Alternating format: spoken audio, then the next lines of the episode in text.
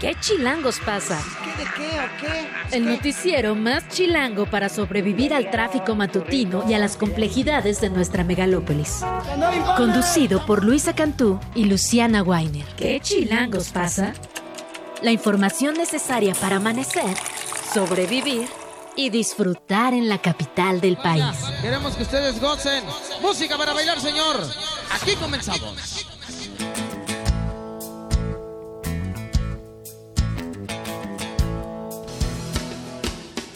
7 de la mañana con dos minutos. Feliz cumpleaños a Joaquín Sabina este lunes 12 de febrero.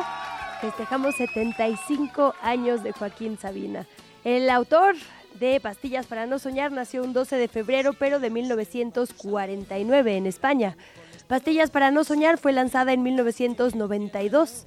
Tiene ya 31 años esta canción, aunque usted no lo crea. Es parte del álbum Física y Química. Así comenzamos la semana aquí en Chilangolandia. Tenemos un programa bastante cargado en adelante. Vamos a tener varias conversaciones bastante diversas, pero sobre temas que ya nos están pisando, que nos están alcanzando en la coyuntura. Vamos a platicar con Armando Vargas. Él es un consultor senior en Integralia, un experto en violencia política electoral. Esta consultora acaba de publicar un reporte en un corte que hacen a febrero donde dicen el crimen organizado intervendrá como nunca antes en las elecciones locales del 2024. Lo achacan a tres motivos, una gran cantidad de grupos criminales en conflicto armado, una proliferación de mercados ilícitos, es decir, no solo narcotráfico, sino recursos naturales y un montón de otros intereses, y la mayor cantidad en la historia de presidencias municipales en disputa. El miedo entonces está en lo regional, en lo local en las sucesiones, digamos, a nivel municipio y no tanto a nivel federal. Lo vamos a platicar un poco más adelante para ver las proyecciones que están haciendo. Vamos a platicar también sobre temas electorales estrictamente aquí en la capital del país, en la Ciudad de México. Lo haremos con Carolina del Ángel, quien es consejera y presidenta de la Comisión de Educación Cívica y Construcción de Ciudadanía en el Instituto Electoral de la Ciudad de México. Hay casi 200 mil nuevos votantes mujeres y hombres que cumplieron 18 y que acudirán a las urnas por primera vez.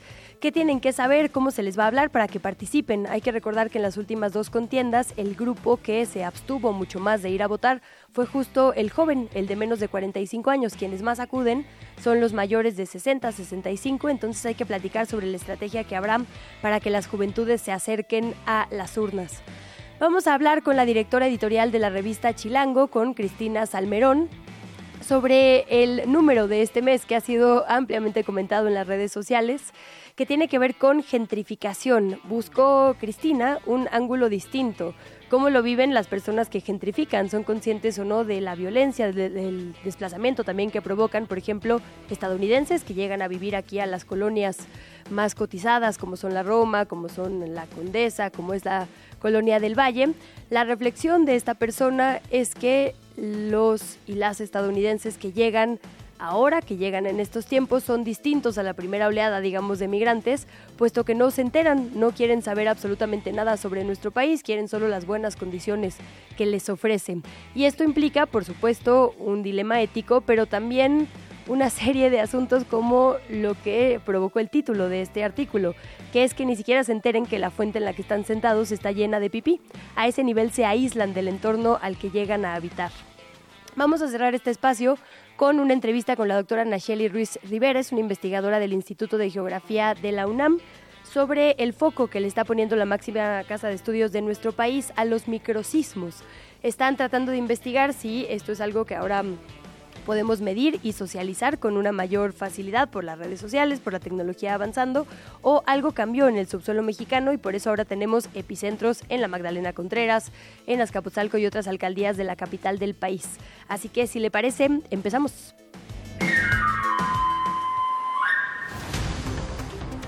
Fue un fin de semana bastante violento. Hubo otro asesinato político en Zacatecas y también vinculado a la familia Monreal. Jorge Antonio Monreal era funcionario de desarrollo social en el municipio de Fresnillo y fue atacado a balazos el sábado pasado.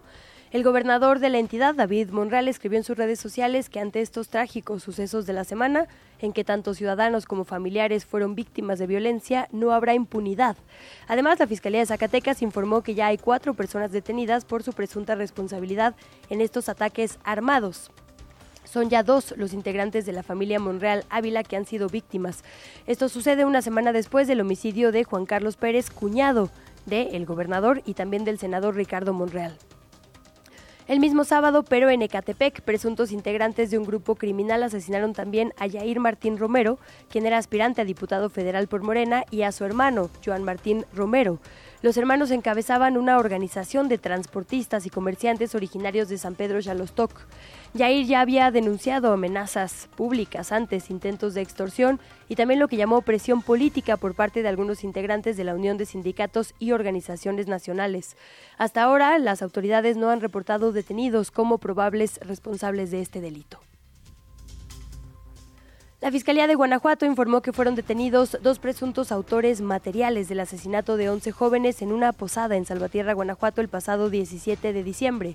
Se trata de Óscar Osvaldo N., alias El Borre, y Paloma N.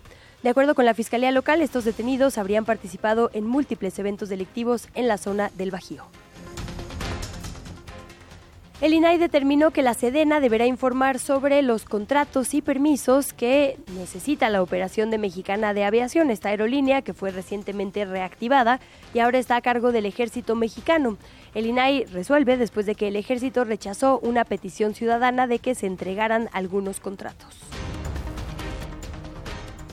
El Sindicato Independiente de Trabajadores de Audi, Citaudi, que comenzó una huelga el pasado 24 de enero, rechazó un aumento salarial del 7% que había propuesto la empresa para mitigar esta protesta, por lo que el paro se va a mantener. El secretario general del sindicato, César Horta, anunció la decisión tras dar a conocer los resultados de una votación entre paristas y explicar que se emitieron 3.778 votos, de los cuales se pudieron validar 3.700, la gran mayoría. Dijo que las y los trabajadores están y estarán resistiendo el tiempo que sea necesario. Por consiguiente, nos obliga a hacer un llamado a la empresa Audi México formalmente para invitarlos a sentarse nuevamente en la mesa de negociación en la fecha la hora y el lugar que ellos dispongan a partir de la fecha que ellos, que ellos digan también. El sindicato está abierto, los trabajadores están abiertos a seguir negociando. En otra nota, el gobierno de México informó que durante el fin de semana recibió 4.530.600 dosis de la vacuna Abdala contra la COVID-19. Esto es para reforzar la campaña nacional de vacunación invernal. Comenzó el pasado 16 de octubre y concluye hasta el 31 de marzo del 2024. ¿Quién debe aplicarse una dosis en estos momentos? La población con riesgo de presentar cuadros graves de la enfermedad. Hablamos de personas mayores de 60 años, mujeres embarazadas, personas con comorbilidades y el personal que se dedica a la atención médica o que pueda tener contacto directo con la enfermedad. En la nota deportiva del día, Kansas City Chiefs consiguió el bicampeonato del Super Bowl con un touchdown en tiempo extra. La verdad es que se tardó mucho, mucho tiempo en ponerse bueno el juego. Venció finalmente a los 49ers de San Francisco en esta última oportunidad. Se convierten así en el primer equipo en 19 años que gana estos dos títulos consecutivos. Además de la parte deportiva, el show estuvo, por supuesto, en el medio tiempo, un espectáculo a cargo de Osher que tuvo la participación sorpresa de invitados como Alicia Keys, Will.i.am y Luda Chris. El artista, sin embargo, todo este show tuvo que disputar la atención mediática con Taylor Swift, que estuvo yendo no solo al Super Bowl, sino a los partidos de la temporada, para ver a su novio, a Travis Kelsey, el jugador de los Chiefs. También Beyoncé, que anunció la parte número 2 de su álbum Renaissance, que salió en el año 2022. Parece ser que tiene una tendencia country y se estrenará el próximo 29 de marzo. La verdad es que un Super Bowl bastante lento en la primera mitad, finalmente después del medio tiempo se aceleró, se puso bueno y la nota se la llevó Taylor Swift en ese abrazo con Travis Kelsey. En información de las personas presidenciables, Claudia Sheinbaum, la aspirante por Morena, estuvo en Sinaloa como parte de su gira. Ahí habló sobre la gestión que tuvo cuando fue jefa de gobierno aquí en la capital del país sobre el tema de escasez de agua. Dijo que se usó la ciencia con conciencia para poner en marcha diferentes acciones y mejorar la distribución a las zonas que más lo necesitaban. La voz a continuación de Claudia Sheinbaum. ¿Qué proyectos están analizando? Por ejemplo, Eh, la planta de Atotonilco, que es una planta de aguas residuales, puede ser esa agua utilizada para llevarla a la laguna de Zumpango y después de ahí potabilizarla para regresar una parte de agua sin quitarle agua de riego al Valle del Mezquital. Otros proyectos es poder utilizar parte del acuífero de Tula en coordinación con quienes viven ahí. Hay otros proyectos, por ejemplo, de agua desde Necaxa, pero son proyectos todavía. La precandidata presidencial de la oposición de la coalición Fuerza y Corazón por México, Xochil Gálvez, visitó Madrid, España, después de su gira por los Estados Unidos. Una de sus primeras reuniones, y sin duda la que más llamó la atención, fue la que tuvo con el expresidente panista Felipe Calderón. Con él habló sobre educación, salud y seguridad en México, según lo informó el propio expresidente a través de sus redes sociales. También durante el fin de semana habló sobre la crisis de agua en el Valle de México. En consideración de Xochil Gálvez se pudo haber prevenido, pero dijo que el gobierno está más preocupado por sostener a quien llamó su corcholata que en resolver estos problemas. Desde Madrid y en una pequeña tertulia que tuvo con un grupo de mexicanos dijo que los insultos, o así los llamó, del presidente son una muestra de desesperación. Escuchamos la voz de Xochil Gálvez. Ahora mismo el presidente ha escrito en su libro que yo estoy aquí porque la oligarquía me puso el que diga que yo soy una ladina racista, clasista, pues bueno, qué bueno que le queda claro que no soy ni corrupta ni inepta, eso me da gusto, pero los otros insultos tienen que ver con su desesperación de que realmente vamos a hacer un contraste con la señora Shema. Y para cerrar, el precandidato a la presidencia por Movimiento Ciudadano, Jorge Álvarez Maínez, informó a través de un video que publicó en sus redes sociales que da por concluido el intercambio de acusaciones y descalificaciones que tuvo con el dirigente priista Alejandro Moreno. Según él, no se parecerá a la vieja política. La voz de Jorge Álvarez Maínez.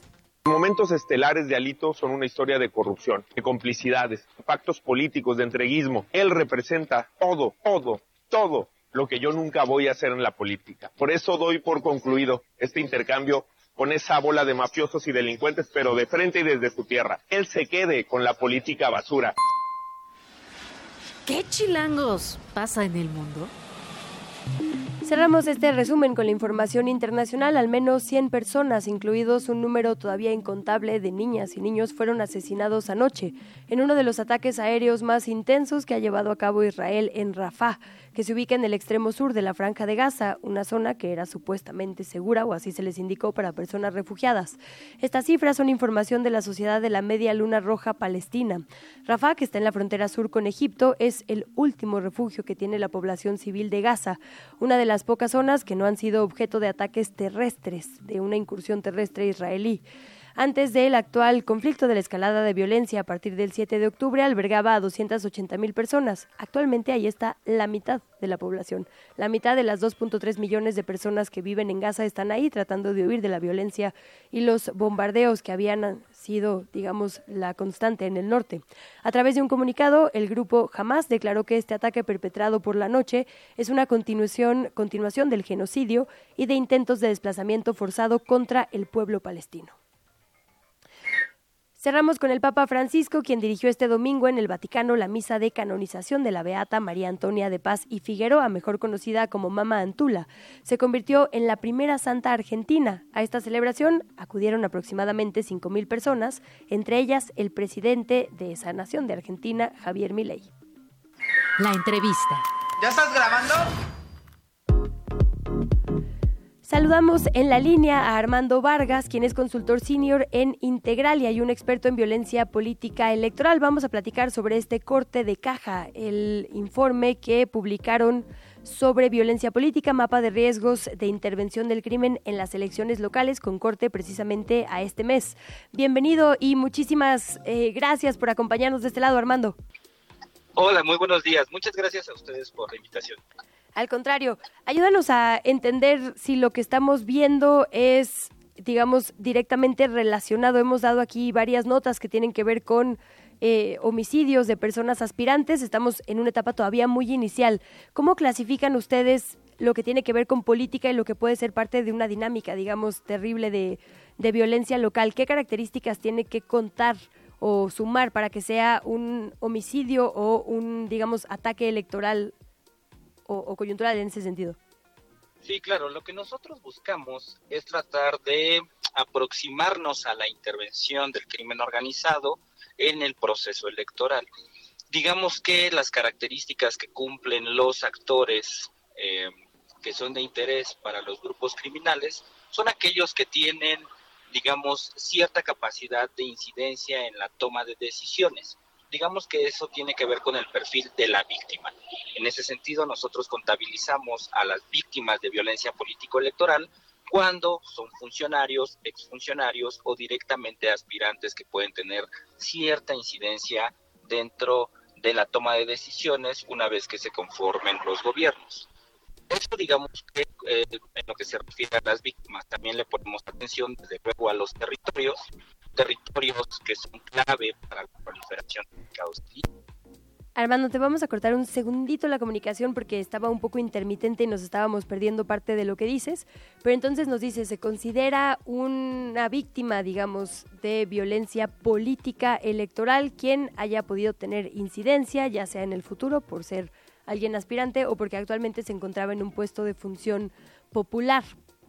Eh, lo que dice el resumen ejecutivo que está publicando Integralia es que el crimen organizado tiene una un interés, digamos, en intervenir en las elecciones y lo hace mediante diferentes formas. Una es la violencia, otra es el financiamiento y otra es la imposición incluso de candidaturas, la inhibición del voto, es decir, todo lo que altere lo que va a pasar el próximo 2 de junio. Parece que ya te eh, recuperamos, Armando Vargas. Ahí estamos. Muchas gracias. Perdona, se estaba cortando un poco la comunicación. Ya estamos contigo otra vez. No, parece que todavía no lo recuperamos. Lo que ellos miden entonces es la alteración de la votación a través de cualquier acto que lleve a cabo el crimen organizado en este proceso previo. Y la estimación que están haciendo es que, por ser evidentemente la elección más grande de la historia, son más de 20.000 los puestos de elección popular que tienen a múltiples partidos intentando llegar a ellos, la probabilidad de violencia es mayor también por el momento que estamos viviendo en cuanto a disputas de crímenes y de grupos criminales por ciertos territorios. Esto es lo que ellos mapearon, digamos, y, con eso hacen la perspectiva. Ahora sí, la tercera es la vencida. Armando, parece que ya te tenemos por acá. Por acá andamos, de nuevo. Muchísimas gracias. Pues nos decías entonces las características que tiene que sumar un ataque, digamos, para que se considere político electoral. Y con base en esto que ustedes han estado midiendo es que hacen la perspectiva a lo que podría venir los siguientes meses, ¿correcto? Es correcto. Con respecto al ataque para la clasificación, consideramos, digamos, tres elementos. El perfil de la víctima, las condiciones y las circunstancias en las que se da el ataque, por ejemplo, considerando ataques armados, nosotros podemos tener un indicio de que se trata de un grupo criminal y digamos que el espacio y el tipo de elección, elecciones en el ámbito municipal y también que sean territorios, por ejemplo, claves para la proliferación de mercados ilícitos o en donde haya grupos criminales en franca disputa. Así de esa manera nosotros clasificamos los incidentes de violencia político-electoral, pero creo que aquí es muy importante decir que la violencia política solamente es una de las tantas formas a través de las cuales los grupos criminales intervienen en las elecciones. Otras formas son el financiamiento a campañas, la imposición a candidatos, la inhibición o movilización del voto y también la intervención en casillas. Ahora bien, hay distintos, digamos, niveles de riesgo para cada una de las entidades federativas según diferentes factores de riesgo. Un factor de riesgo, por ejemplo, es que haya elecciones altamente competitivas. Eso puede incrementar la probabilidad de que el crimen se meta o no en las, en las elecciones y a partir de este tipo de factores nosotros determinamos diferentes niveles para cada una de las entidades. En el reporte que nos hacen favor de comentar, en Integralia identificamos seis entidades con un riesgo muy alto de intervención del crimen en las elecciones, que son Guerrero, Jalisco, Michoacán, Colima, Morelos y Colima.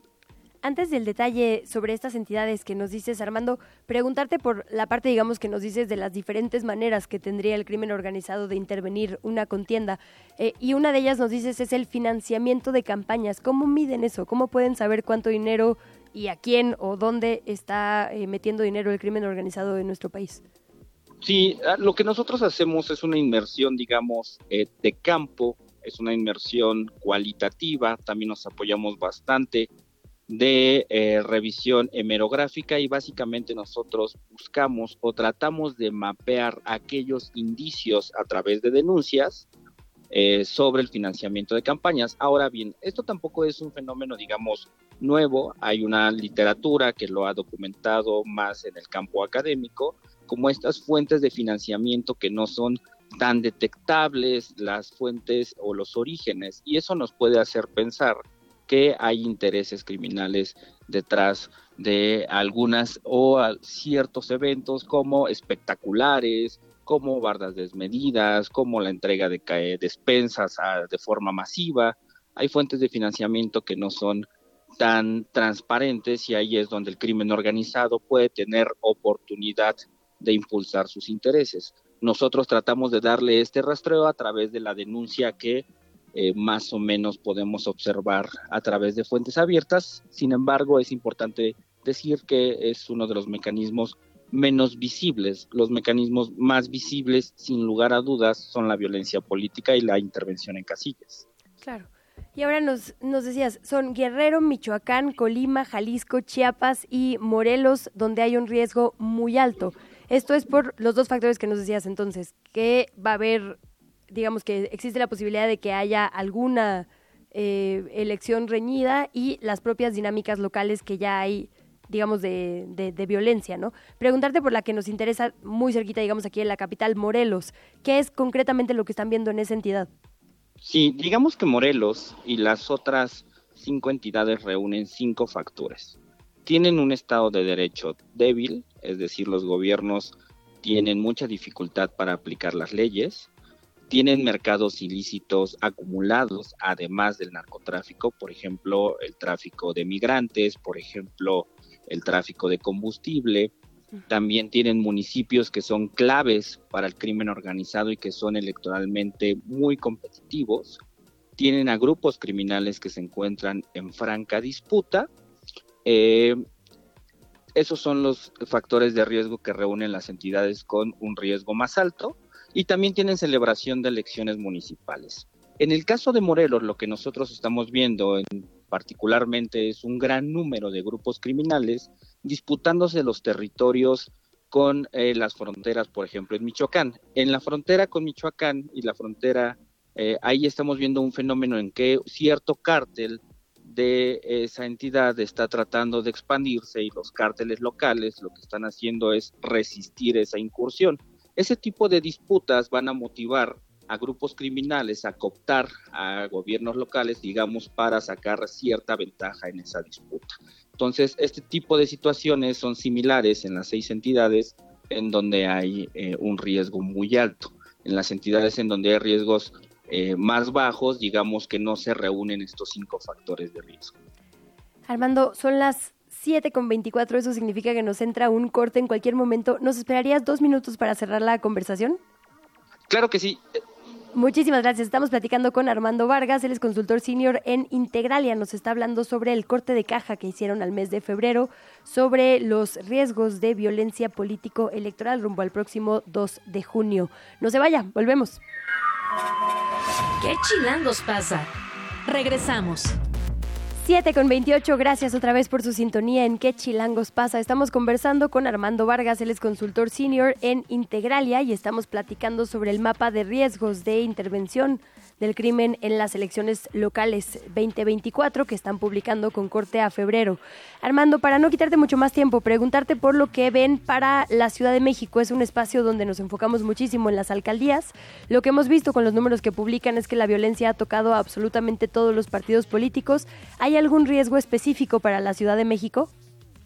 En la Ciudad de México vemos un riesgo eh, digamos, de medio con tendencia a la baja. Nos parece que eh, la violencia político-electoral, si bien hay indicadores que nos dan ciertas alarmas, por ejemplo, la presencia así de grupos criminales, la presencia así de varios mercados ilícitos, pensamos que, digamos, el andamiaje institucional y la propia relevancia política de la Ciudad de México la blindan un poco o bastante más en comparación de otras entidades de la intervención del crimen en los procesos electorales. Ahora bien, este riesgo eh, es latente como en todo el territorio nacional. Pensamos que los grupos criminales buscarán de alguna manera u otra, por ejemplo, movilizando a bases sociales, a impulsar a ciertos eh, proyectos políticos que los puedan o no beneficiar. Esto no implica, desde luego, vínculos directos entre actores políticos, gubernamentales y actores criminales, pero digamos que los grupos criminales sí pueden aprovechar, eh, tratar de buscar ciertas tendencias políticas que los favorezcan al menos de manera indirecta. Pero sin lugar a dudas, los riesgos son eh, menores en comparación de otras entidades en donde la degradación política institucional eh, es tan amplia que los grupos criminales se han convertido en auténticos actores políticos. El caso de Guerrero, el caso de Michoacán, el caso de Chiapas me parecen muy claros al respecto. Armando, ya se estableció, digamos, un plan de acción que involucra tanto al Instituto Nacional Electoral como a prácticamente todas las fuerzas de seguridad de nuestro país. Hay, digamos, ya un protocolo establecido por si alguna aspirante o algún aspirante se siente en riesgo específico. ¿Te parece que esta es una ruta, eh, digamos, que podría funcionar? ¿Hay algún antecedente de otras contiendas? En Integralia nos parece que la reacción de las autoridades ha sido bastante lenta y ciertamente muy insuficiente. En el reporte podrán ver que se observa un incremento descomunal de los incidentes de violencia política de 2018 a 2023 y tan solo en este proceso electoral, es decir, desde septiembre del año pasado a el día de ayer en Integralia hemos contabilizado alrededor de 95 incidentes de violencia política asociados a más de 120 víctimas, incluyendo el asesinato de 10 aspirantes a puestos de elección popular. Lo que quiero decir con esto es que el problema ha crecido a la vista de todos y apenas unas semanas se iniciaron o se anunciaron acciones para este proceso electoral. Además de esta lentitud, nosotros vemos que, por ejemplo, el mapa de riesgos que están planteando definir con base en incidencia delictiva puede ser bastante engañoso porque ese indicador no refleja necesariamente la dinámica de eh, los grupos criminales. Además, este plan se va a concentrar solamente en el proceso federal y en las gubernaturas. Digamos que los actores que están en mayor riesgo de violencia política son los municipales y no se les va a atender con este plan. Entonces, a nosotros nos parece una realidad dura, pero no hay plan que el día de hoy tenga la capacidad de frenar de forma certera la intervención del crimen en las elecciones. Entonces, esto es algo muy preocupante, pero tenemos que poner el tema en la agenda para que en futuros procesos electorales y a lo largo de todas las administraciones podamos recuperar de alguna manera nuestra democracia. Armando Vargas, muchísimas gracias por estos minutos. El reporte está en integralia.com.mx. Lo titularon Primer reporte de violencia política, mapa de riesgos de intervención del crimen en las elecciones locales 2024. Por allá lo consultamos y si nos permites mantenemos la conversación. Muchísimo gusto, excelente día y un abrazo para todas y todos. Igualmente, muchas gracias por el tiempo. La entrevista. Son las 7 de la mañana con 36 minutos. Saludamos a la consejera y presidenta de la Comisión de Educación Cívica y Construcción de Ciudadanía del Instituto Electoral Local, Carolina del Ángel, para platicar sobre lo que vendrá en materia local específicamente. Consejera, muy buenos días, bienvenida. Luisa, muchas gracias, buenos días. Qué bien estar por acá en lunes temprano contigo y con tu auditorio. Muchísimas gracias, al contrario. Pues preguntarle, consejera, ya tenemos entonces, digamos, una estimación. Entiendo que todavía no hay un número final del cierre del padrón electoral, ¿o ya? No, todavía no, todavía nos faltan eh, unos poquitos de, días. Pero bueno, pues estamos hablando de, de que el padrón electoral, la lista nominal, que es la que nos sirve para las elecciones en este país y por supuesto en esta ciudad, crece cada proceso electoral y ese es uno de los motivos por los que decimos siempre que estamos ante ante una de las elecciones más grandes o a la elección más grande, ¿no? Porque numéricamente siempre y necesariamente va a ser mayor a la anterior. Entiendo que pasamos los 8 millones de personas votantes más o menos, ¿es la perspectiva? Estamos alrededor en Ciudad de México de 8 millones de, de personas electoras, es correcto. Ok, ¿y cuántas personas jóvenes, cuántas capitalinas y capitalinos van a cumplir 18 y participar por primera vez? Estamos hablando de alrededor del 10% son primovotantes, es un número grande. Y de personas jóvenes en, en, general, es poco más del 32%.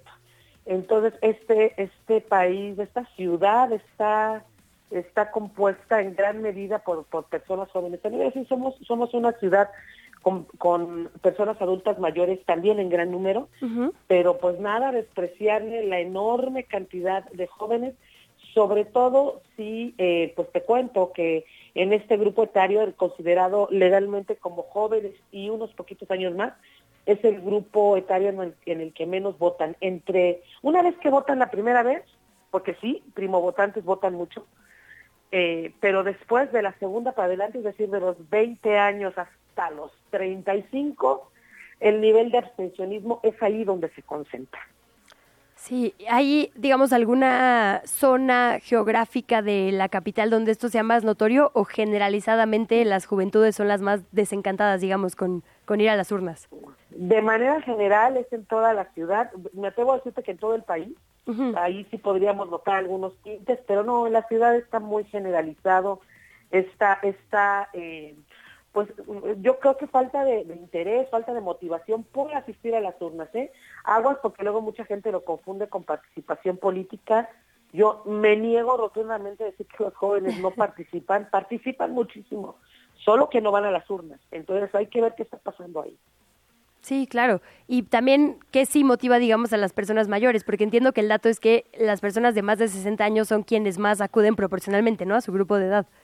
Más o menos, de ahí de los 40 y, de los 40 a los 50 y algo, votamos mucho. Después empieza otra vez un declive y sobre todo de las mujeres. Es bien interesante ver el movimiento de la estadística electoral a partir de grupos etarios a partir de, sexo y también a partir, por supuesto, de, área geográfica, ¿eh? porque las mujeres siempre votamos mucho, mucho, mucho, mucho. Votamos más que los hombres. Incluso en este, en este rango en donde no votan casi, votan más las mujeres. Pero después, personas adultas mayores, las mujeres somos... Ahí es donde eh, por primera vez en las estadísticas baja el porcentaje de participación de las mujeres. Es, es un, un, tema bien, bien, bien curioso, fíjate. Pero sí, bueno, al final de cuentas, de manera general, eh, es en esta, en esta parte en la que podríamos hablar de juventud eh, eh, etaria, en, donde no vota la gente, pero sí creo yo que tiene que ver, yo, yo considero leyendo algunos estudios, viendo causas, interrelacionándolos con estudios como de calidad de, la, de la sociedad, de, la, perdón, de la educación cívica en la sociedad, yo pienso que mucho tiene que ver con eh, el ser proveedores de familia o, pertenecer, digamos, eh, a lo que podríamos denominar eh, población que, le genere economía al, país. Creo que mucho tiene que ver con eso. No digo que no le generen economía a las juventudes, pero sus condiciones son otras incluso no es tan fácil que accedan al, al, campo laboral, eh, eh, pues en las condiciones que lo conocíamos otras generaciones, ¿no? El formal, el que te inscribe al IMSS, en el que tienes opción de, de jubilarte, etcétera, ¿no? Yo supongo que mucho tiene que ver con eso, muchísimo. Y también pues una, una agenda generacional eh, diferente, diversa, en donde no se sienten eh, reflejados y en donde me parece que nos hemos estancado y despreciamos lo que ellos valoran, por ejemplo, las redes sociales. Sí, pues sí, no, las redes sociales son todo un universo que necesitamos explorar y quizás hasta regular, ¿no? Porque también hay ahí eh, múltiples huequitos que vale la pena ir, ir revisando. Preguntarle, consejera, digo, salvo que además quiera eh, abundar en esto de, de, las redes sociales, por todas las acciones novedosas, digamos, que va a haber también en esta contienda del próximo 2 de junio. Entiendo que hay para personas sin posibilidades de, moverse, que no que están, digamos, en situación de postración, para personas en prisión preventiva, hay un montón de voto anticipado para personas migrantes.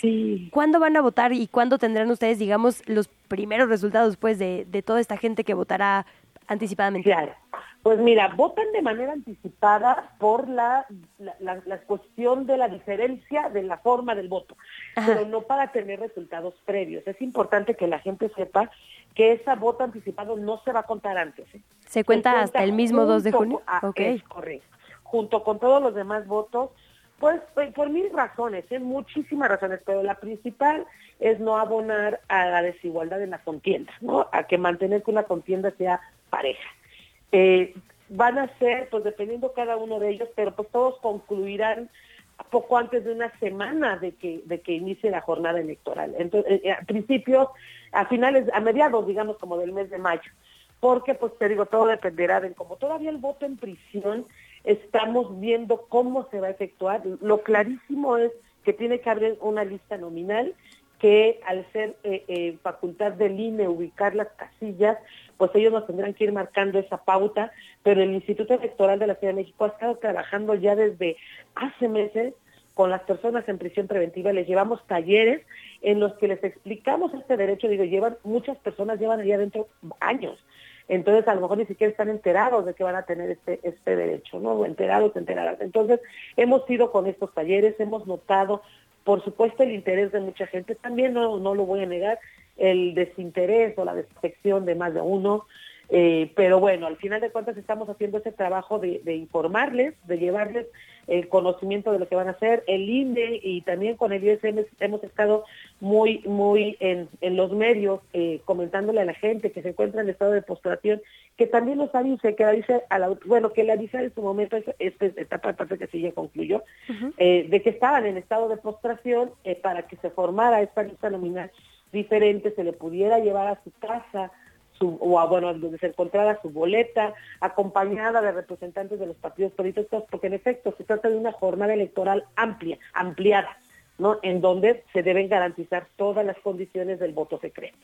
Entonces, esa es la, la diferencia, son las condiciones, y eh, pues sí, en efecto, dices, es voto anticipado para personas en prisión preventiva, para personas en estado de postración y para la gente que como ya hace mucho tiempo en esta ciudad vota desde el extranjero. Consejera, para no quitarle mucho más tiempo, es solo preguntarle, estamos por cerrar la fecha límite que tienen los partidos políticos para registrar a sus candidatos, ¿correcto? Ya son los últimos días que tienen. Mañana, no es cierto, el jueves. El jueves, el 15. Ya no sé qué 15, exacto. sí. El 15 es, digamos, el límite que tienen para decirles a ustedes, yo quiero postular a esta persona. Y de ahí existe todavía la posibilidad de que ustedes digan, él sí, ella no, por X o Y razón, o al revés. Es decir, todavía hay eh, candidaturas que podrían no quedarse. Sí, todavía hay candidaturas que podrían no quedarse. También quiero decirte que no es el instituto quien decide quién sí, quién no. El instituto lo que va a hacer es una revisión en la ley para ver, eh, bueno, revisión de los perfiles de lo que los partidos nos entreguen respecto de la ley. La única forma de que el instituto le diga a un partido político, esta persona en concreto, ¿no? Es que no cumpla alguno de los requisitos para la candidatura que le está, eh, que se está, le están postulando. Pero también podríamos hacerles requerimientos de manera general si no cumplen la paridad, si no cumplen las acciones afirmativas, mm. ¿no? y estos ya no son este no o este sí, sino partido, no estás cumpliendo con este requisito numérico general. Y en eso estaremos informándoles a los partidos seguramente, pues desde ya, ellos, este, si ya empezaron a, como si ya pasó, están empezando ya a registrar sus candidaturas, pues la revisión empieza inmediatamente. Entonces seguro este primer fin de semana ya estarán teniendo requerimientos, que por supuesto no, no, no, no, no quiere decir que ya estamos diciéndoles que nos quiten requerimientos para que subsanen lo que haya que subsanar, porque a lo mejor de un candidato lo que no me entregaron es el documento, pero sí cumple el requisito, ¿no? Es un, es un ejemplo. Entonces, serán estos requerimientos que hagamos y eh, a finales de mes ya estaremos acordando en Consejo General eh, la lista de las candidaturas definitivas. Consejera, ¿con qué recomendación nos deja? ¿Dónde podemos ver estos datos útiles? Digo yo, la verdad, felicitarles por la página del Instituto Electoral de la Ciudad de México. Gracias. Está impresionante. Uno puede revisar esto que nos dice, el detalle por género, por edad, por participación en todas las casillas de las contiendas pasadas. La verdad es que vale mucho la pena. ¿Dónde lo revisamos y dónde también revisamos la información para este 2 de junio? ¿no? Las, la casilla que me toca, cualquier dato útil que tenga que saber. Claro, mira, pues vamos avanzando. Ahorita todavía no tenemos casillas, pero cuando sea el momento, todo lo encontramos, como bien decías, muchas gracias por, por la flor al instituto, en eh, la página del Instituto Electoral Ciudad de México, IECM.mx y ahí normalmente tenemos, digamos, además abrimos microportales para el proceso electoral, para los debates, para la estadística y así, todo muy, muy, la verdad muy, muy amigable de encontrar ahí toda la información. En su momento, pues van a encontrar ahí también en dónde estará ubicada su casilla. Pues le agradecemos muchísimo estos minutos, que sean los primeros de muchos, rumbo al 2 de junio, consejera Carolina del Ángel. Muchísimas gracias. Luisa, un gustísimo también para mí y aquí a la orden cuando lo requieran. le tomamos la palabra. Muy buen día. Abrazo, bonito día. ¿Qué chilangos pasa? En los medios y en las redes sociales. Son las 7 con 48. Vamos a revisar rápidamente lo que hay en los portales esta mañana. Empezamos con Milenio, en donde se estrena como columnista el exgobernador del Banco de México, Gerardo Esquivel, va a publicar una columna que se llama Hoja de Ruta. Eh, dice él, bueno, primero empieza, digamos, agradeciendo a las personas que lo leen, a este medio, a este diario nacional por incluirlo en la lista de columnistas, ya no como invitados, sino regulares. Y lo que dice es que quiere plantear temas de política pública relevantes para la siguiente administración, es decir, para cuando cambie el gobierno a partir del próximo, eh, de la próxima contienda.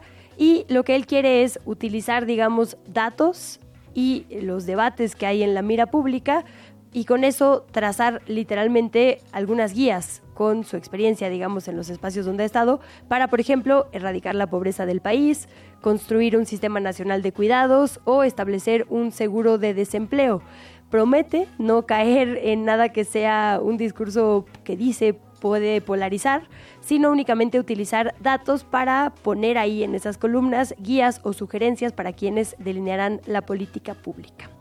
Eso es, digamos, la novedad de columnistas de Milenio. Publica también este mismo diario una nota en portada titulada Cárteles mexicanos dejan derramba económica de 70 millones de pesos a fabricantes de rifles Barrett. La nota de Jorge Martínez dice lo siguiente. Los cárteles mexicanos han dejado a la industria armamentística de Estados Unidos ganancias por más de 70 millones de pesos, tan solo por la compra de rifles Barrett calibre en los últimos seis años. Esto lo saben gracias a una solicitud de transparencia que realizó Milenio a la Sedena y se informó que del 2018 al 2023 el ejército incautó 478 rifles, de solo de estos, de estos Barrett, a integrantes del crimen organizado. Y bueno, todo esto es relevante en el contexto de una pelea legal del gobierno mexicano contra varias armerías en los Estados Unidos. Seguimos con los portales. La jornada destaca en sus notas fuertes del día de hoy, también una económica. El AIFA, el nuevo aeropuerto, ha movilizado 150 mil toneladas de mercancías. La nota del corresponsal Javier Salinas en el Tecamac dice, el director general del Aeropuerto Internacional Felipe Ángeles, Isidoro Pastor Román, informó que la terminal de carga de dicho aeropuerto ha movilizado hasta el momento 150 mil toneladas de importaciones y exportaciones. Esto ha sido una eficiencia recaudatoria de la aduana de 50 mil millones de pesos. La cita que resaltan en esta nota es, eso significa que durante el primer semestre de 2024, con la siguiente recaudación, vamos a lograr con esta actividad económica cubrir lo que costó el proyecto de construcción de la IFA, que fue de 75 mil millones de pesos. Por otro lado, el Universal Destaca en sus notas de portada, gasto militar de México apunta al estándar de la OTAN. Y la nota de Víctor Gamboa dice, el incremento del gasto militar en nuestro país y el avance tecnológico en equipamiento de seguridad son factores que acercan a México a los estándares que exige a sus integrantes la OTAN, la Organización del Tratado del Atlántico Norte. Estas acciones concuerdan con los lineamientos establecidos por el organismo internacional para el ingreso de nuevos miembros en cuanto a presupuestos militares y equipamientos. Es una nota especial que está destacada junto con algunas otras. El Universal, por ejemplo, dice también, busca Morena que ministros afines blinden las reformas de AMLO. La nota de Antonio López Cruz dice, la bancada de Morena en la Cámara de Diputados alista la aprobación de una iniciativa para que, con solamente cuatro de once votos de la Suprema Corte, se pueda declarar en automático la constitucionalidad de una reforma impugnada y, por lo tanto, que sea incontrovertible. Ahora, esto es eh, pues únicamente digamos una posibilidad. La bancada dice alista la aprobación de una iniciativa, algo que seguiremos sin duda de cerca en este periodo.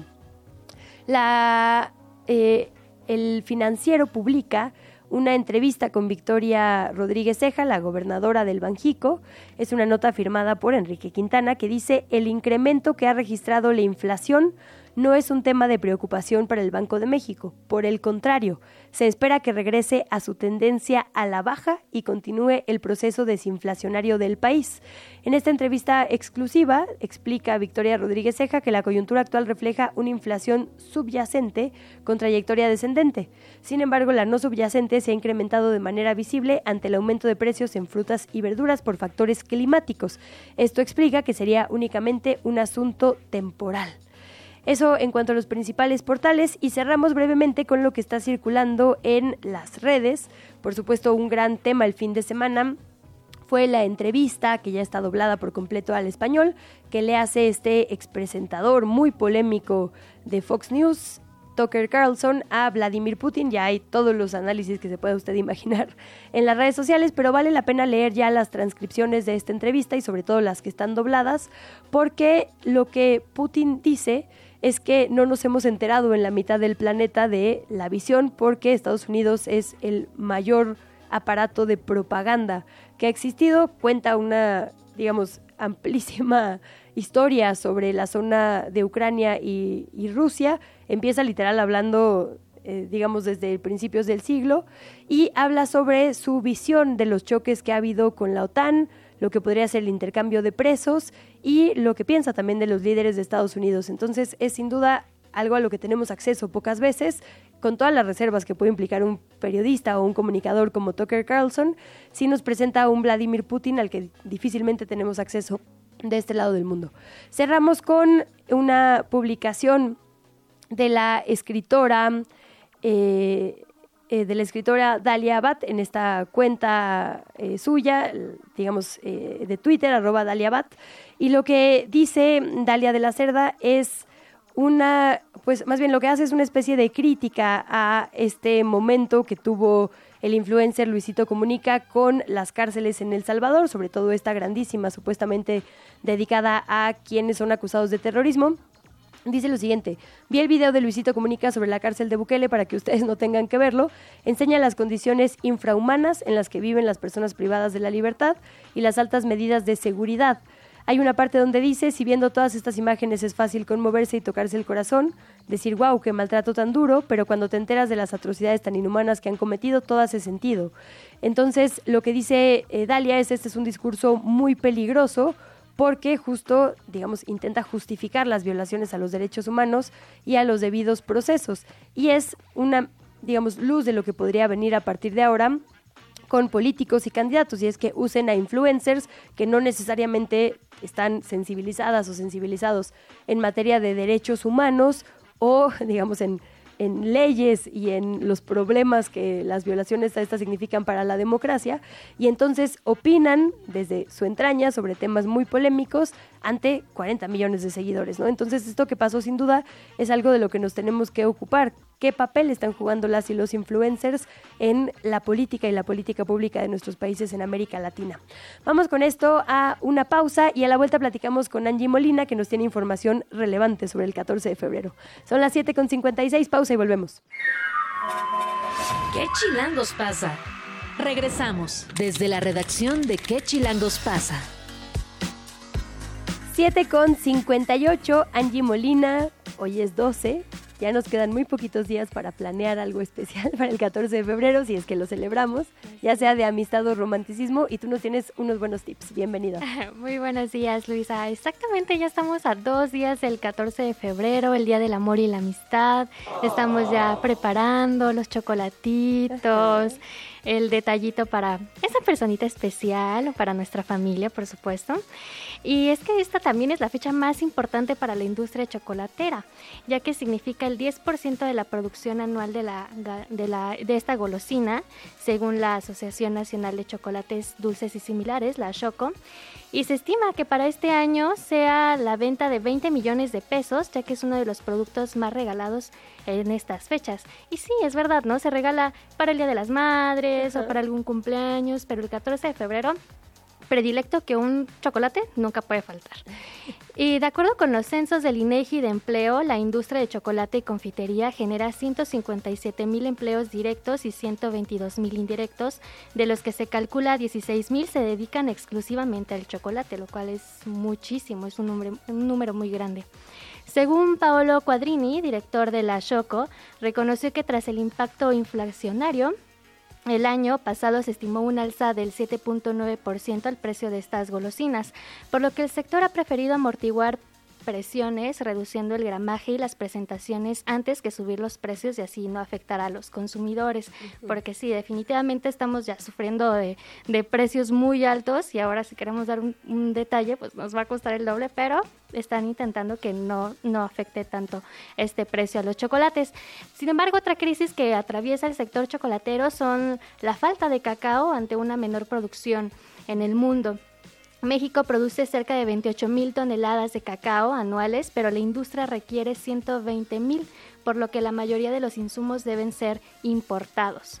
También Quadrini señaló que las ventas de la industria no han dejado de crecer tras la pandemia y que en 2024 esperan estar arriba del 10% en comparación con el año pasado.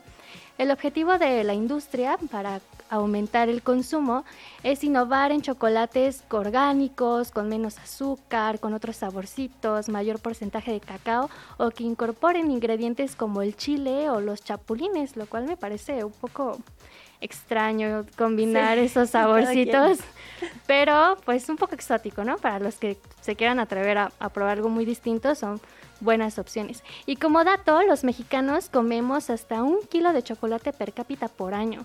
O sea, somos muy, muy chocolateros, entre bebidas, el chocolate sólido, en frutas, ¿no? Que las, las ponemos con cobertura de chocolate, entonces sí somos unos grandes consumidores de, esta deliciosa golosina. Angie, pues muchísimas gracias por todos estos datos de contexto. Los tomamos en cuenta sin duda rumbo al próximo 14. Muchas gracias y nos escuchamos más adelante. A ti, volvemos.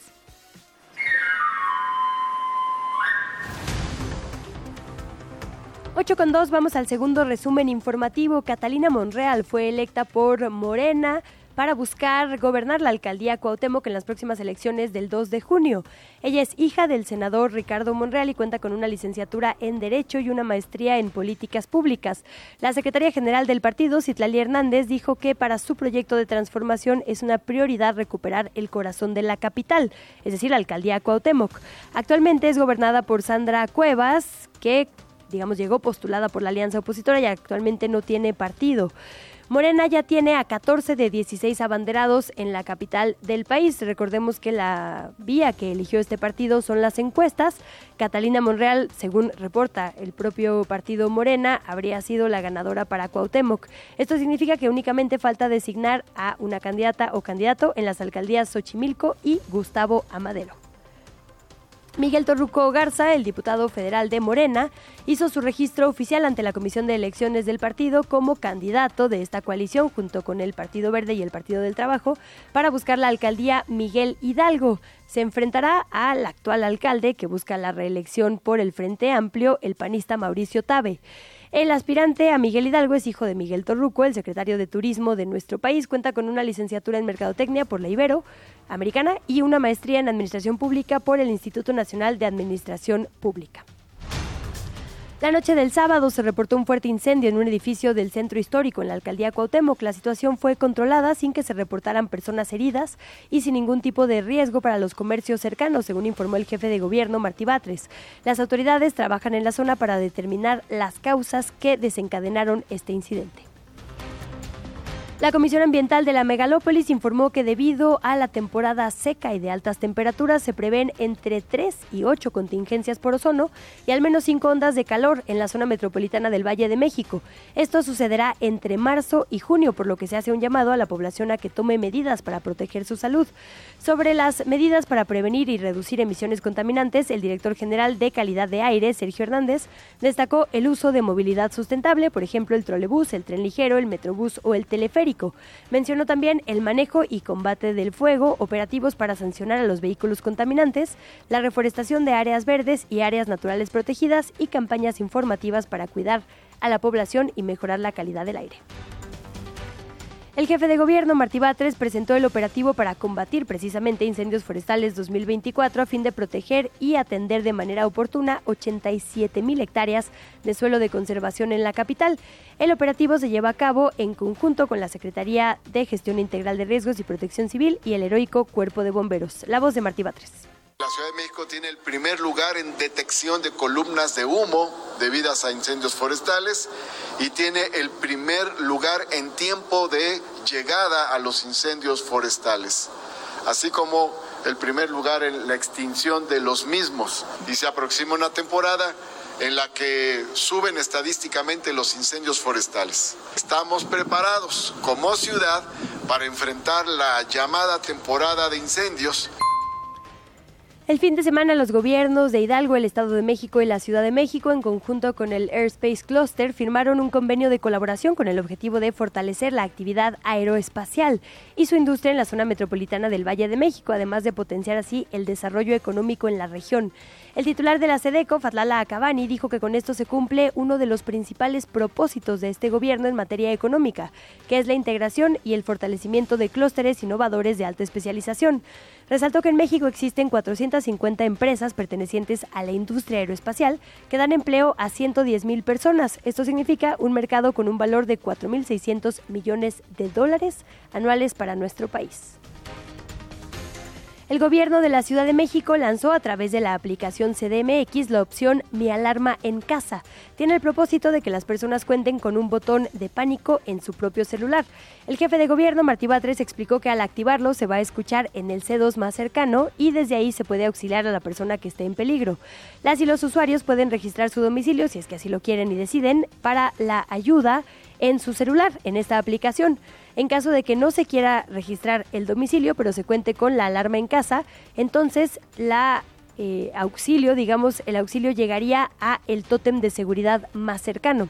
Batres dijo que de esta forma se puede tener una comunicación más rápida, incluso que la del 911. Eduardo Clark, el titular de la Agencia Digital de Innovación Pública en la capital, explica cómo va a funcionar esta actualización de la app. Escuchamos. Todos estos postes hoy estamos anunciando que pueden ser accionados directamente desde la aplicación CDMX. Ante una emergencia, ante una solicitud de apoyo inclusive médico, ustedes lo único que tienen que hacer es presionar el botón de auxilio y esa alerta llega inmediatamente al C2 más cercano a su domicilio, que esto significa hacer más rápido y más expedito el procedimiento para requerir atención. En este procedimiento lo que estamos haciendo es brincarnos un paso para que le llegue directamente al C2 y ellos ya despachen la unidad correspondiente. Ayer por la mañana se volcó un camión cisterna del heroico cuerpo de bomberos sobre el circuito interior. La unidad iba precisamente a atender un incendio en la alcaldía Azcapotzalco. Al llegar al cruce de la avenida Paseo de la Reforma, volcó y quedó de cabeza sobre los carriles centrales del circuito interior. Hay tres bomberos con heridas menores y 28 mil litros de agua se derramaron sobre esta vialidad. El jefe de gobierno, Martí Batres, entregó a la Sonora Santanera la declaratoria de Patrimonio Cultural Vivo de la capital. Esto para reconocer su legado y trayectoria en su 70 aniversario en el marco del concierto Baila con tu amor, que se celebró en el Zócalo Capitalino con motivo del Día del Amor y la Amistad. Acudieron 80.000 asistentes. La declaratoria fue recibida por Yolanda Almazán, la viuda de Carlos Colorado, quien fue el fundador de la Sonora Santanera, y por su hija Norma Yolanda Colorado. Ambas agradecieron este reconocimiento a la herencia musical y al trabajo de su padre y esposo. Cerramos con la actividad de las candidatas y candidatos a la jefatura de gobierno. La aspirante por Morena, Clara Brugada, compartió una fotografía en sus redes sociales junto con el exsecretario de Seguridad, Omar García Gerfush, y la exfiscal capitalina, Ernestina Godoy. En una reunión, Brugada recibió el mapa delictivo de los grupos que operan en la capital y propuestas encaminadas a profundizar y dar continuidad a la estrategia de seguridad y protección eh, que vivimos en este sexenio, así como la Procuración de Justicia. Brugada destacó los avances en seguridad gracias a la coordinación de los tres niveles de gobierno y afirmó que espera que la ciudad siga siendo territorio de paz para todas y todos. Santiago Tabuada, la opción de el PAN, el PRI y el PRD tuvo un encuentro con el médico Mauricio González, de quien se dijo fiel seguidor, compartió el momento a través de un video en su cuenta de X, lo felicitó por su trabajo de divulgación en sus redes sociales y aseguró que es un médico que pone en alto el nombre de México. Por último, Salomón Chertorivsky de Movimiento Ciudadano reiteró que la crisis que sufrimos en la capital por agua necesita soluciones serias al mediano y largo plazo, que quien la gobierne tendrá que saber qué y cómo hacerlo. Afirmó que los otros candidatos no conocen el problema como él y cómo enfrentarlo. La entrevista. ¿Ya estás grabando? Nos da muchísimo gusto recibir en los micrófonos de ¿Qué Chilangos pasa? a Cristina Salmerón. Ella es directora editorial de la revista Chilango, que en su actual número presenta todo un diagnóstico y una reflexión sobre gentrificación. Bienvenida, Cris. Muchas gracias por estar por acá. Buenos días. Hola, buenos días, Luisa pues ha sido muy, muy comentada la nota, si nadie está sentado en la fuente puede ser que esté cubierta de pipí. Y se llama así porque ejemplifica esta reflexión que hace Zoe Mendelssohn sobre la desconexión absoluta en la que viven algunas personas extranjeras en nuestra capital. Cuéntanos tú sobre este texto, Cris. Ah, pues este texto está escrito por Zoe Mendelssohn. Ella es una escritora estadounidense. No sé si la habían escuchado eh, hablar de ella, pero ella hizo un proyecto súper bonito hace en 2018 que se llama Pusipedia, que es un proyecto de educación sexual eh, y anatomía para las mujeres, porque la medicina históricamente nos ha dejado relegadas en nuestro cuerpo. Entonces ella y Maya Conejo hicieron este proyecto Pusipedia y desde entonces ella se quedó a vivir en la Ciudad de México. Y pues ella es de esta oleada de estadounidenses que llegaron en hace nueve años a la Ciudad de México. Eh, pero ella en este texto, el que lo escribió principal, eh, primeramente en Substack, en inglés, nos, nos, pues, no se confió en Chilango, le gustó mucho Chilango, hicimos acá la traducción y la publicamos el viernes. Y como dices, ¿no? Se ha compartido mucho, ha sido un gran tema de conversación. Y bueno, pueden estar o no de acuerdo con ella. Eh, hay gente que dice yo no empatizo con ella, hay gente que empatiza totalmente con ella, pero es un texto escrito por una persona de Estados Unidos que vive en la Ciudad de México, en la colonia Roma, y que se centra mucho en este problema de gentrificación que estamos viviendo en colonias, eh, pues más específicamente Juárez, Roma y Condesa. Eh, y ella habla de cómo sus compatriotas que llegaron ahora con la pandemia, estos nómadas digitales, eh, pues sí han encarecido la ciudad, ¿no? Empieza el texto diciendo soy una madre que está, bueno, soy una mujer que está embarazada, que está esperando a su bebé y tiene que prender una bomba de agua porque ya no hay agua en la ciudad, porque está viviendo algo que estamos viviendo pues muchos otros mexicanos, chilangas y chilangos aquí, pero a la vez está hablando de cómo las rentas están subiendo. Y después ya se mete a decir eh, cómo hay dos clases de gringos, ¿no? Lo, bueno, gringos, perdón por decirlo así, pero así, lo dice ella, sí. Ajá. Eh, los gringos que llegan y se integran a la sociedad, que quieren tener amigos mexicanos, que hablan español, que les gustan las culturas, que comen nuestra comida, y cómo ya estos nuevos eh, gringos o migración que llegó con la pandemia, que en realidad pues están aprovechando de que aquí todo es más barato, que pueden vivir en un barrio súper lindo con, pagando muy poco de lo que pagarían punto en Nueva York. Eh, que no están comprando los productos locales, que no hablan español y no les interesa hablar español. Entonces es como esta crítica que no podría haberse hecho pues desde una, persona local, eh, ni de esto, ni de esta nueva migración, ¿no? Sino de desde esta otra perspectiva. Claro. Eh, me parece muy interesante. Me encanta el. Hay dos tipos de gringos aquí ahora, estoy leyendo. Los woke culpables que se dicen colonizadores y se disculpan por todos lados y los otros que trabajan en corporaciones o en tech y no hablan español, ni siquiera intentan hablar español, mayoritariamente quieren tener departamentos instagrameables con sillas Acapulco, ir a clubs y comer en restaurantes finoles, no les importa tener amigos mexicanos, ¿no? Esto que dices de los dos, digamos, grupos que ahora habitan estas colonias principalmente y me encanta la reflexión que hace, digamos, eh, me parece honesta, digamos, que dice, la verdad es que yo estoy llegando aquí porque ya me tocó el primer vete a tu país, ¿no? Y ya me tocó también el primer encarecimiento por culpa de esta nueva oleada de, migrantes. Sí, y a mí se me hace un texto muy honesto y a mí se me hace súper brutal lo que ella dice, ¿no? Porque dice muchas verdades y ella misma se, o sea, es como un mea culpa y también ella dice, pues yo soy parte de este problema tal vez, ¿no? Eh, pero um, sí, o sea, como que empatizas en algún momento con ella. Yo empaticé bastante con ella porque también sé que hay muchos mexicanos que viven en Estados Unidos y si bien, si bien la mayoría son migrantes que tienen trabajos muy precarizados, pues también hay otro tipo de migraciones, ¿no? Entonces no podemos meter a todos dentro de una bolsa. Creo que nos, nos da estos matices que existen dentro de las, de las migraciones.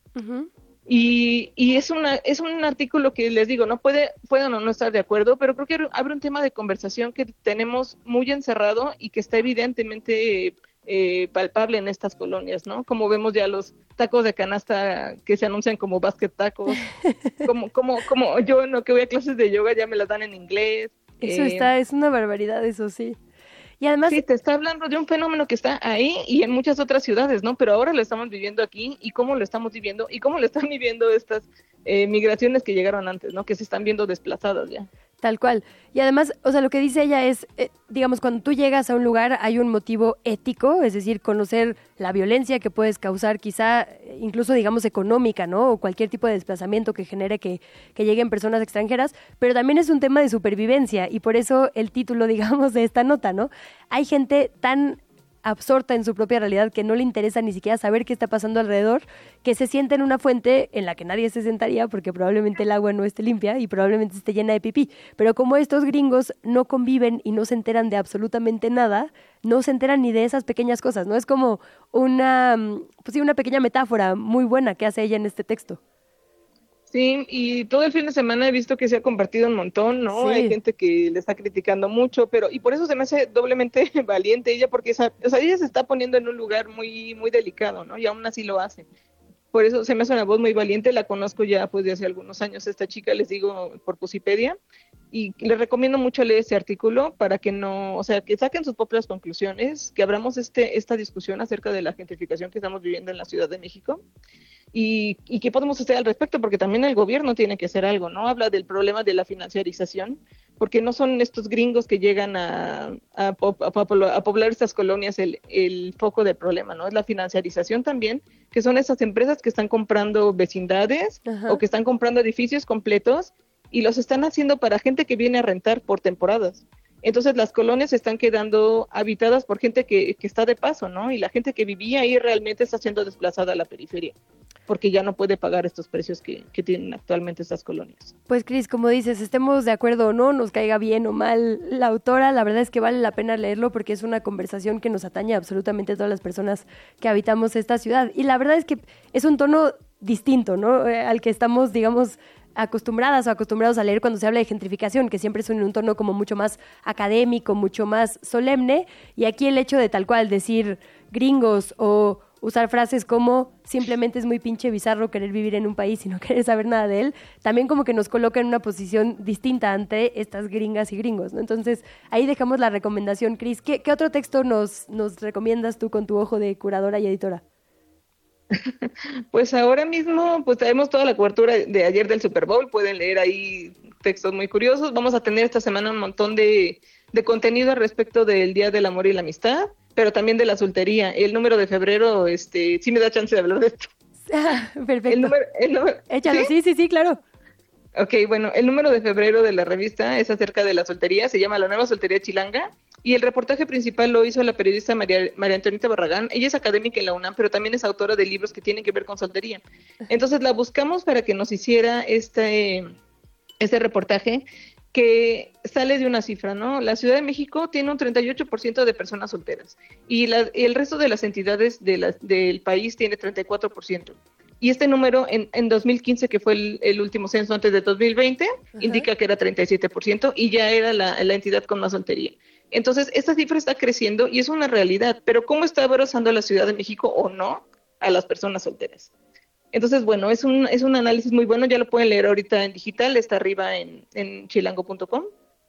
Y pues habla de esto, ¿no? De, cómo la Ciudad de México está este, creando o no políticas para las personas solteras. Eh, estamos abrazando esta soltería, queremos también desestigmatizar, ¿no? Que el ser soltero es estar solo, eh, decir que el amor con letras mayúsculas no solamente es el amor de pareja, hay muchos otros amores que podemos vivir y vivir bien. Y pues bueno, yo le, recomiendo muchísimo leer este reportaje. Está ahí, está en la revista Empresa y lo van a ver más bonito porque pues están las ilustraciones, están las fotos. Eh, María Antonieta entrevistó un montón de personas solteras y de este pequeño universo sacó pues como un muy buen universo de, de estadísticas y de, y de reflexiones, ¿no? De cómo también hay, hay cosas muy em, como poco amigables en la sociedad desde cosas muy banales como que tú vas al cine y te dan el combo dos por uno, ¿no? Y así de, pero si voy sola, pues no me voy a comer dos, dos palomitas, ¿no? Este, o, desde el dos por uno en boletos para ciertos espectáculos, porque la, vida está pensada para la pareja, ¿por qué no mejor te ofrecen un 50%? Y son cosas banales, pero son significativas para, para la vida cotidiana. y esto va a, a cuestiones más fuertes como es más difícil adoptar si no tienes pareja. Es más difícil tener un crédito hipotecario si no tienes pareja. Entonces también se voltea las políticas públicas de qué está haciendo la ciudad o el país en general para las personas solteras, ¿no? Eh, las rentas son más difíciles, entonces tienes que vivir con roomies eh, no sé, o sea, tienen que leerlo y también sacar sus propias conclusiones, ¿no? Ay, me encanta. Mesa para uno, por favor. La nueva soltería chilanga. Cris, como siempre, una maravilla platicar contigo. Te leemos, por supuesto, en chilango y no nos perdemos estas recomendaciones que nos dejas hoy. Te mando un gran abrazo. Un abrazo, Luisa. Buen día. Muchas gracias, Cristina Salmerón, directora editorial de la revista Chilango. Puede usted leer ambos textos ya en chilango.com o, por supuesto, en nuestra edición impresa. Desde la redacción de El Universal. Joana Robles, muy buenos días, qué gusto iniciar saludándote, ¿cómo estás? Bienvenida. Hola, muy buenos días, Luisa. Igual, es un gusto saludarte a ti y a, todos los que nos están escuchando o te están escuchando. no, por supuesto, querida Joana, ¿qué hay en Metrópoli? ¿Qué nos recomienda seguir de su cobertura? Pues fíjate que esta esta semana arrancamos poniendo otra vez el ojo, pero un ojo este microscópico, yo diría, pues el tema del agua, que es lo que nos está pasando ya a todos, ¿no? Creo que ya todos estamos viviendo la escasez de una u otra forma.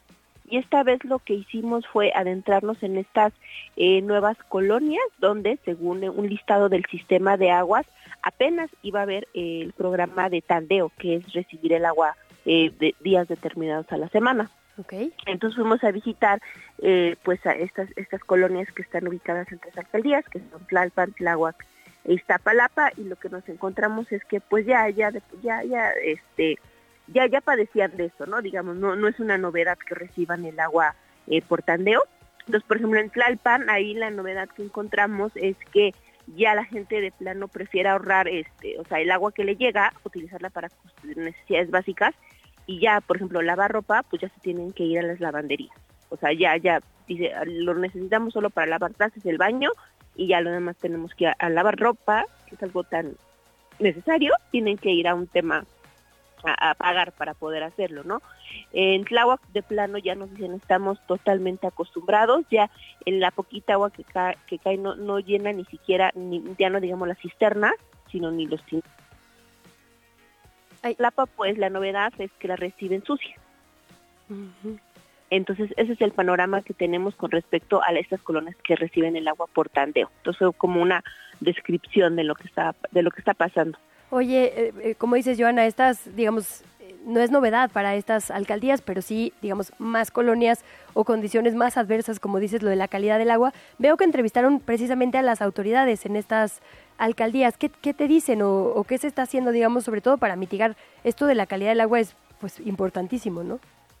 Sí, fíjate que lo que platicamos, en lo que nos decía la alcaldesa de Tlalpan, es que, eh, o sea, que al final ya sabían que existe ese tandeo, pero que se está agravando porque está llegando menos agua y por lo tanto está generando más escasez, ¿no? Y lo que les toca hacer a las alcaldías, porque prácticamente el tema más bien es de las, del sistema de aguas, es que ellos están colaborando para revisar el mantenimiento de la red de agua, este, o sea, que no haya fugas, que las válvulas no se manipulen, este, coordinar mejor los operativos para llevar pipas de agua, eh, en fin, básicamente es lo que nos, esas son las acciones que nos dijeron tanto en Tlalpan como en Iztapalapa de lo que están haciendo. Básicamente es llevar pipas.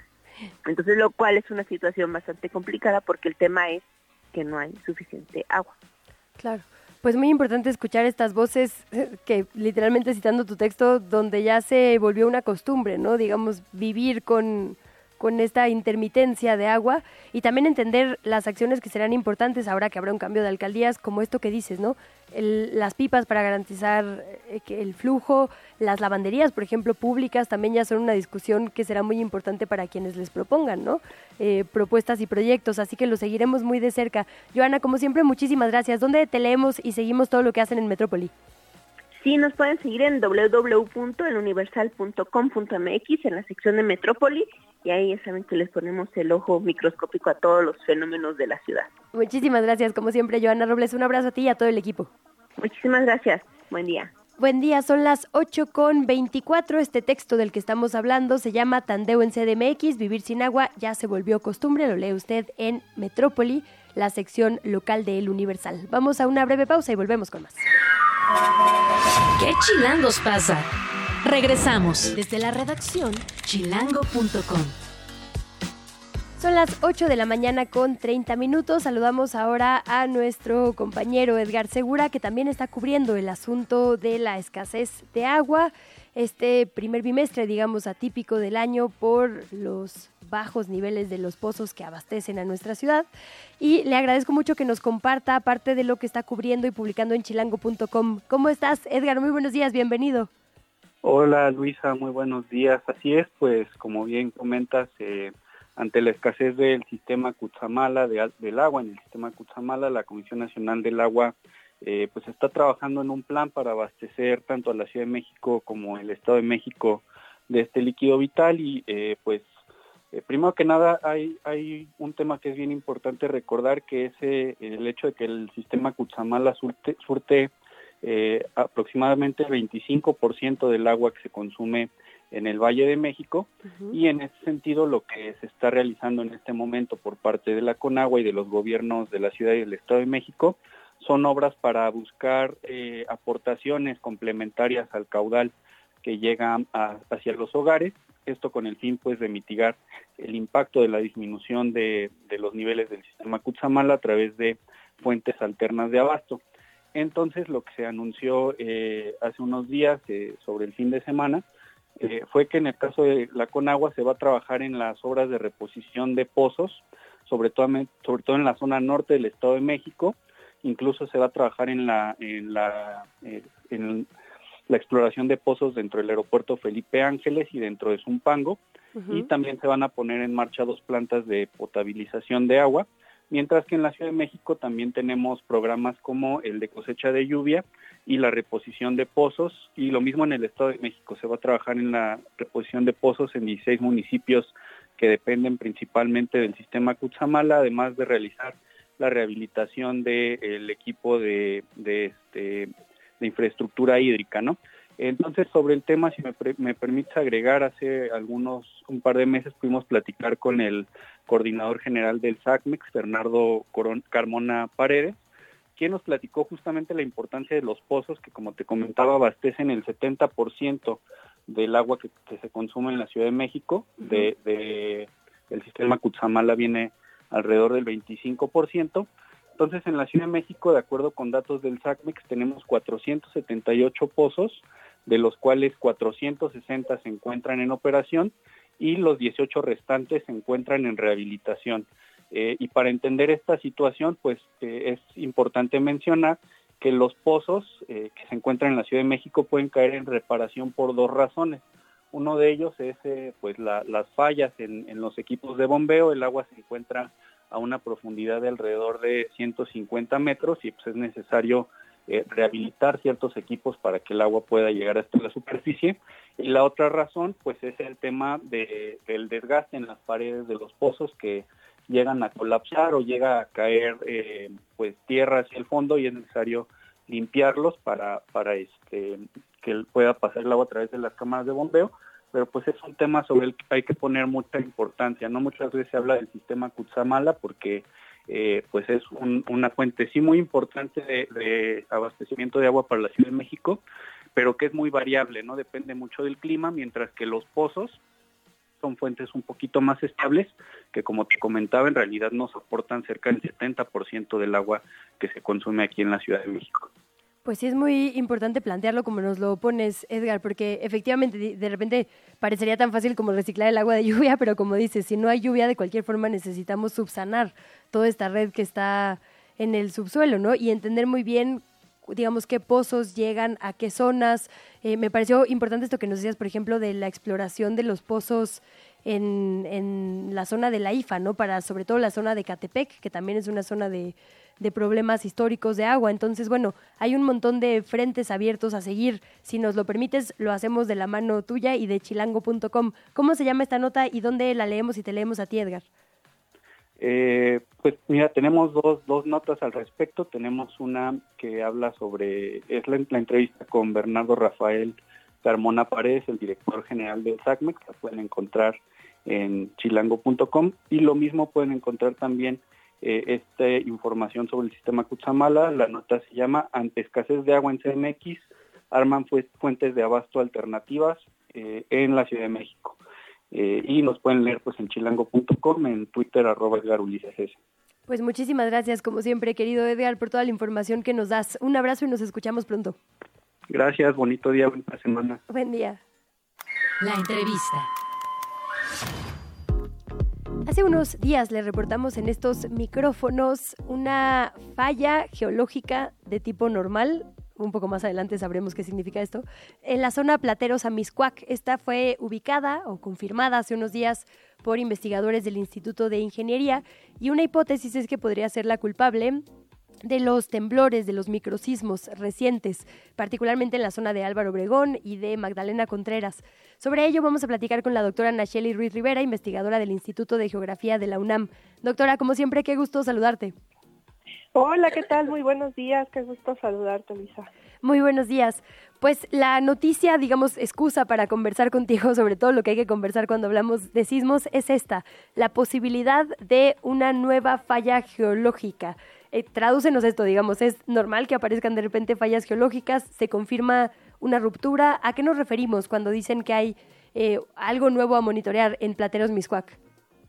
Bueno, una de las cosas que hay que explicar es que en realidad no, no son nuevas, lo que es nuevo es nuestro conocimiento sobre ellas. Estas fallas existen pues de hace miles, millones de años en, en esta cuenca porque esta cuenca tiene una formación geológica bien interesante y bien complicada. Pero lo cierto es que nosotros pues no teníamos un conocimiento detallado de cuál era su función, en parte también porque pues son zonas habitadas desde hace mucho tiempo y no es tan sencillo explorar el subsuelo en, en, estas zonas. Sin embargo, pues es, es importante decirle a, a tu audiencia que, que no son nuevas y que de hecho aunque ahorita se exploró esta por el tema de los microsismos que ocurrieron recientemente, de hecho el informe que publicaron nuestros colegas de ingeniería señala pues que históricamente hay un montón de fallas en esta zona y que de hecho necesitamos mucha investigación de diferentes fuentes y eso a su vez nos va a llevar a, tomar otras decisiones y a incorporar eso, por ejemplo, en eh, los sistemas que tenemos para poder determinar los factores que se usan para la nueva construcción, por ejemplo. Ok, antes de entrar de lleno en tu, mero mole, pues si me permites la expresión coloquial, que es la prevención, entonces solo, eh, digamos, dejar muy claro eso. Siempre han estado ahí, nos dimos cuenta porque nos pusimos a estudiarla o se reactivó, ¿existe algo así? Como que se puede reactivar de repente una falla en una zona u otra por acumulación de algo de fuerza, de tensión? Sí se, sí se reactivan, eh, digamos que de cada tanto tiempo tienen alguna manifestación que no es perceptible, aunque siempre están allí, y precisamente lo que, lo que tenemos en, en la UNAM, pues son sistemas que van estudiando esto poco a poco. Nosotros en la UNAM, eh, hablo por, por ejemplo, por el Instituto de Geofísica, el Instituto de Ingeniería, que son quienes se han abocado sobre todo a este tipo de, de análisis, pues eh, han, han hecho diferentes estudios y estudian una cosa que se llama fallas inferidas. ¿Qué quiere decir esto? Que se sospecha que están allí por las diferentes manifestaciones, pero en realidad eh, no hay como muchísima evidencia precisamente por lo que te comentaba de que son zonas habitadas. Entonces, conforme va teniendo manifestaciones esta, este tipo de fenómenos, nos abocamos a eso porque pues hace falta mucha investigación todavía. Y como bien decías, la digamos la mira obvia es hacia esta vivienda que ya está construida y la que viene. Entonces, sabiendo que esto puede pasar, que se reactivan fallas, que estamos en una zona justo de, de, fallas y sísmica, ¿qué tendríamos que pensar en cuanto a diseño de la política pública? O sea, ¿habría que revisar nuevamente todo lo que pueda atravesar esa falla? ¿O cuáles tendrían que ser las acciones de prevención inmediatas, doctora? Bueno, fíjate que es una gran pregunta porque como que las acciones van en diferentes sentidos. Lo más obvio es que este tipo de investigación pues tiene que estar en nuestros atlas de riesgos. Eh, qué bueno que ya hicieron este pues este análisis, entonces esta cartografía tendría que estar tanto en, la, en el atlas de riesgos de la alcaldía, de cualquiera de las alcaldías que tenga un, un eh, fenómeno de este tipo, y también en el atlas de riesgos de la ciudad. Pero, por ejemplo, hay otro aspecto que de hecho lo comentaron los investigadores que hicieron el estudio, que ahora tienen que revisar un sistema que se llama SACIR, que fíjense, a la audiencia es algo interesante, eh, es un sistema que se tiene en colaboración entre el Instituto de Ingeniería y el Instituto para la Seguridad de las Construcciones, donde le dice a los ingenieros civiles, oye ingeniero, fíjate que aquí tienes que aplicar tal factor, ¿no? Para tu construcción nueva, para que sea segura. Entonces, por ejemplo, en primera instancia tienen que revisar ese sistema para incorporar pues todos estos descubrimientos que van haciendo en, en esas zonas. Pero también... O sea, eh, esto no, no es una obligación actual, digamos, esa colaboración. Ah, ok, ok. Sí, es una, es, es una cosa que ya está muy establecida em, y, que, y que de hecho lo mencionaron precisamente porque es una de las tareas que siguen a partir de este descubrimiento.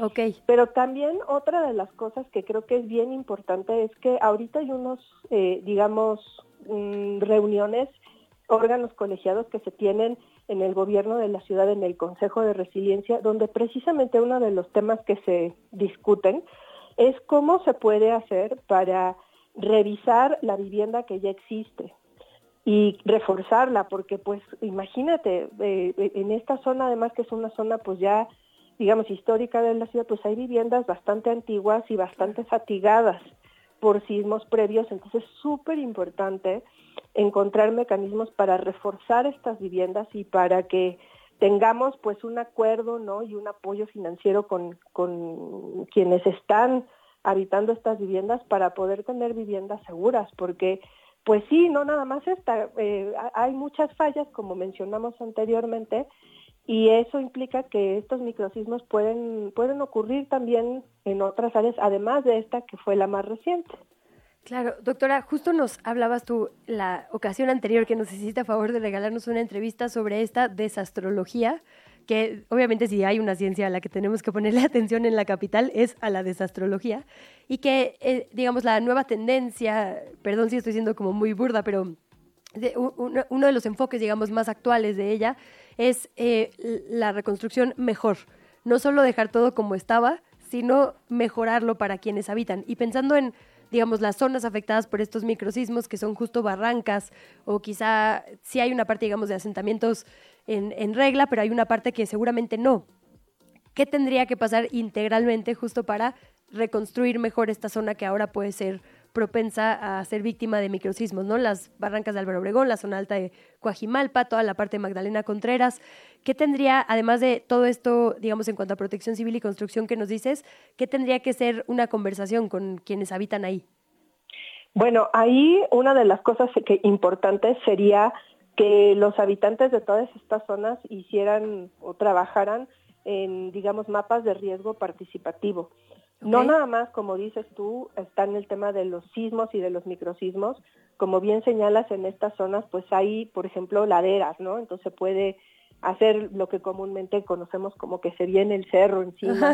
o sea, hay muchas cosas que, que pueden estar pasando en estas zonas y la verdad es que la mejor manera es eh, hacer que estas comunidades participen en conocer ese territorio y en encontrar soluciones en conjunto para poder intervenir en estas zonas o en su caso trabajar con las autoridades cuando no haya remedio, pues en encontrar unas opciones de vivienda distintas. Es que ese es justo el problema que se trabaja, por ejemplo, en el Consejo de Resiliencia, que trabajar el tema de la vivienda segura ya no es nada más la vivienda adecuada, se tiene que trabajar en vivienda segura y en una ciudad con tantísimos fenómenos a los que estamos expuestos, pues ese realmente es todo un tema, pero justamente se necesita este trabajo colaborativo entre los habitantes y, las autoridades para poder eh, hacer este, este tipo de diseños de política, pero lo primero que es, digamos, es lo más afortunado de toda esta discusión, es que nos estamos tomando en serio lo que pasa en nuestro entorno y particularmente en nuestro subsuelo, porque además imagínate que no investigáramos este tipo de fallas o, por ejemplo el, otro tipo de fenómenos son las fracturas superficiales que, que, se, que ocurren por el tema pues del hundimiento cuando extraemos el agua, lo que te platicaba tu, tu entrevistado anterior. Y realmente es tan importante conocer este tipo de fenómenos y entender sus implicaciones porque hasta que no lo conocemos como que realmente nos quedamos sin de veras, o sea, tenemos que tomarnos en serio em, esos fenómenos, ¿no? Entonces sí, la verdad es que em, las, las direcciones de las alcaldías que tienen en cuenta protección civil, vivienda y conciliación social tienen que hacer muchísimo trabajo conjunto en estas áreas para poder mejorar sus perspectivas de, de seguridad y de vivienda adecuada, ¿no? Pues doctora, es un tema del que no quitamos el dedo del renglón. Muchísimas gracias por la luz, digamos, y los diferentes ángulos que nos pone sobre la mesa. ¿Hay algo más que no te haya preguntado que te parezca importante, eh, digamos, que nuestra audiencia conozca sobre esta discusión? Porque como dices, toca hasta el agua, la materia de sismos y de suelo, entonces inevitablemente hay que seguirlos conjuntamente. Sí, pues una cosa importante que sí le recomendaría a la audiencia es que vea el tema de los seguros de daños. Las viviendas eh, de las ciudades, en particular en una ciudad como esta, necesitamos tener seguros de daños que nos permitan, pues que por ejemplo pasa un evento como este tipo de microsismos y tenemos, digamos, eh, problemas en nuestra vivienda, los seguros de daños sirven para eso. Entonces, búsquense un buen agente de seguros que les ayude a trabajar con estos temas, particularmente si viven en condominio, busquen un seguro de daños que les asegure sus áreas comunes y creo que eh, el tema de seguros y el trabajo, por ejemplo, con la Asociación Mexicana de Instituciones de Seguros, y, eh, bueno, pues e, ese tema tiene que seguirse trabajando y tenemos que seguir perfeccionando estas pólizas porque necesitamos que no nada más cubran las hipotecas o los bancos, sino que también nos ayuden a recuperarnos en caso de que ocurra un evento así, que pues que no sea un gasto catastrófico, ¿no? Pues doctora, ya estamos aquí comentando en nuestro chat, así toda la redacción. Ojalá que sea una conversación que se amplíe en nuestra audiencia también. Te mandamos un abrazo y muchísimas gracias, como siempre, por estar por acá. Muchas gracias, saludos a la audiencia y hasta la próxima. Fue la doctora Nacheli Ruiz Rivera, investigadora del Instituto de Geografía de la UNAM. Desde la redacción de ¿Qué Chilangos pasa? 8 con 47, ya está Fernanda Guzmán en estos micrófonos. No vamos a hablar de Taylor Swift. ¿Cómo que? Sé que no lo puedes evitar. Eso fue lo que preparé. Espera.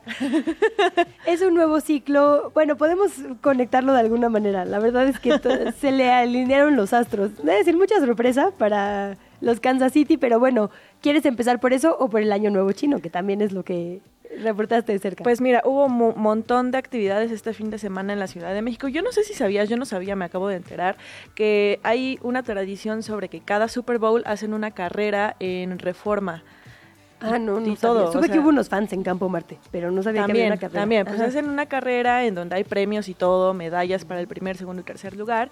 Y estuvo eso, estuvo el baile con, con la Sonora Santanera en el Zócalo, pero también, como dices, estuvo el Año Nuevo Chino, eh, lo cual es una de las actividades más esperadas, eh, pues sí, de, como de esto que no es lo mexicano, sino que es lo que viene de Occidente, lo que no es lo que tenemos cerquita, ¿no? Y pues se lo venimos adelantando desde la semana pasada. Esta vez fue el Año Nuevo Chino del Dragón de Madera, que se celebró eh, con la Asociación de Comunidad China en México y el Museo Nacional de las Culturas del Mundo. Cientos, cientos de personas se congregaron en lo que es eh, la calle en la esquina de Moneda porque no podías ni siquiera caminar. Era el sol, los puestos de comida, de por sí es un espacio muy chiquitito y pues básicamente era incómodo, pero se celebraba bonito también. Eh, hubo grandes actividades, la más vistosa yo pienso que fue la danza del dragón y el león, que es una de las danzas típicas eh, chinas que son dos figuras que se entrelazan bailando y funciona para ahuyentar las malas vibras, los malos espíritus y también atraer buena suerte que de eso se trata pues siempre los ciclos de reinvención, ¿no? Como es en esta ocasión. Y siguiendo esta misma tradición eh, del baile del dragón y el león, una decena de escuelas de artes marciales desde la Ciudad de México, también desde el Estado de México, de Tlaxcala, de Oaxaca, realizaron este desfile de dragones y leones por la calle de Moneda entre Correo Mayor y Plaza Seminario.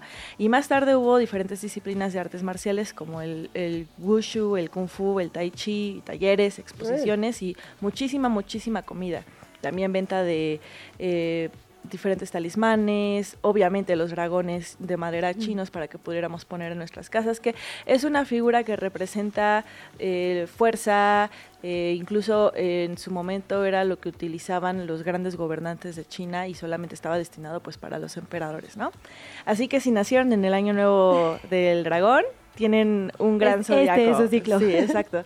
Y pues nada, es interesante recordar cómo inició el, la comunidad china en México, que fue a finales del año, del, año del siglo XIX, con el primer registro que hay en el Archivo General de la Nación, es del año 1874, con seis nombres de personas chinas que ingresaron por el puerto de Guaymas, allá en Sonora. Órale. De ahí inició una larga historia que pues lamentablemente está, está muy relacionada con eh, xenofobia y tratos eh, laborales bastante injustos, pero que afortunadamente ha logrado ya instalarse de una forma cultural en la que pues este tipo de actividades como la que se realizó este fin de semana logra borrar un poco la distancia entre fronteras y pues generar una relación eh, entre naciones mucho más saludable y sana, ¿no? Nos quedamos con eso, no solo es fiesta, es la integración de culturas, ¿no? Como tendría que ser, más riqueza para nuestro país. Muchísimas gracias, Fer, pero no te vayas porque ya está Kike Hernández y seguramente hablaremos un montón del Super Bowl. Él puede hablar del juego y tú y yo hablamos Ganó Taylor de lo que se vio en los Falcos. Kike, muy buenos días. Buenos días, ¿cómo están? Luciana, ¿qué dicen? Tengo aquí a Fer Guzmán, que es la Swifty más grande después quizá de Arturo Saldívar que yo he conocido en mi vida. Quique, ¿cuáles son tus miras? La verdad es que para cuando llegó el medio tiempo yo ya me había acabado la pizza y estaba bien aburrida. ¿Cuál es tu, es mi ignorancia o si estuvo lentón al principio? Sí, el principio fue lento, bien dices, y luego el medio tiempo me parece que dejó mucho que desear. ¿Con Usher? Sí, no, sé, a ustedes... Mira, yo pienso que entre los hombres fue uno de los shows más decentes. Pero si lo pones a comparar con Shakira, con Rihanna, pues no, ¿no? ¿Tú qué dices, Kike? Bueno, a mí en lo personal eh, creo que dejó mucho que desear, quedó de ver mucho. Pero bueno, si, si a ustedes les gustó, pues está bien. Digo, hay, hay opiniones de todos lados. ¿eh? Yo he estado viendo en redes sociales y así hay mucha gente que menciona que, lo ha de ver y, también mucha gente que les encantó. Tal vez es lo que dices, ¿no? Que para el lado de eh, masculino no les gustó y para el lado femenino pues fue muy agradable. No sé por qué, pero bueno, muy bien. Lo que sí, yo me quedé con todas las apuestas que nos habías dado, que si el abrazo, que si la pedida de matrimonio, que si no sé qué, ni las gracias le dio ah, cuando recibió su anillo, ¿no? Estábamos todos así, hasta los camarógrafos, como de. Era el momento más esperado. Y no, gritó Viva Las Vegas, como si fuera grito de independencia de nuestro país, y ya. Como que estuvo pues, con también, ¿no? Hay, hay una escena por ahí donde llega esta Taylor Swift, lo abraza, le da un beso, y creo que sí fue lo más, este, lo más cariñoso que hubo entre ellos dos, bien dice pero sí no llegó más allá de, pedirle el matrimonio o algo por el estilo. Pero bueno, al final el partido se compuso, ¿eh? los últimos los últimos dos cuartos, refirieron al cuarto cuarto y al tiempo extra, me parece que ha sido de lo mejor, eh, más emocionante que se ha visto en años. ¿eh? Terminar un Super Bowl así, en el que tengas que irte a tiempo extra y se decida en los últimos minutos, creo que fue, wow, quedó muy bien el partido y al final del día, bueno, Pat Mahomes se convierte en el, jugador más valioso del Super Bowl y sigue creando un legado que creo que va hacia lo que hizo Tom Brady al final del día, ¿eh?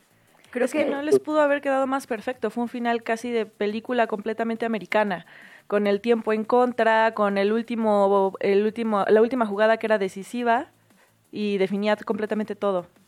Claro, y ¿sabes qué hubo? Eh, para terminar, bueno, antes de, terminar cuarto cuarto, una, el punto extra que bloquea el equipo de los jefes de Kansas City a San Francisco y que se hubiera decidido todo partido antes.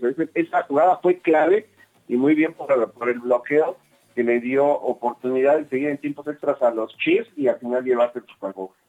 Pues ahí está aquí que, como bien dices, este bicampeonato entonces, los cuatro, creo, Super Bowls, ¿no? De Patrick Mahomes antes de los 30 años. sí, ¿tú qué hacías, Fera? Antes de los Santo 30 Dios. Sí, este yo tipo también de noticias hacen que me sienta muy pequeña con mi vida. bueno, pero ¿Dónde estábamos, no? ¿Qué hacíamos? ¿Qué... ¿Por qué me dediqué a tomar mamila y no entrenar como Patrick Mahomes? Bueno, Quique, ¿dónde te escuchamos más al rato con, me imagino ya el detalle ahora sí de esta noticia y también me imagino traen de otros deportes? Así es, eh, estaremos a las seis, a las 5 de la tarde a través de Grand Slam, obviamente por esta estación 105.3 de FM. Hoy estarán Olga Irata y Tavo Rodríguez, ahí andarán hoy en este día platicando todo lo que es el Super Bowl, la Liga MX, que bueno, Chivas de América continúan, eh, más bien América rompió la mala racha y Chivas sigue enrachado, así que eh, los dos grandes ahí van poco a poco. Pues por allá te escuchamos, querido Quique. Como siempre, un placer saludarte. Muchas gracias por iniciar semana con nosotras. Igualmente, que estés muy bien y nos escuchamos el miércoles. Ahí está en Grand Slam antes a las 5, con Quique hasta el miércoles. Gracias, Fer Guzmán. Gracias a ti. ¿Nos quedamos con sopitas? Así es, vámonos con sopitas FM. Hasta mañana. Llegamos al final de ¿Qué chilangos pasa? Recupera nuestra información en las redes sociales de Chilango. En el siguiente programa te esperamos con más información y entretenimiento. Nos escuchamos de 7 a 9.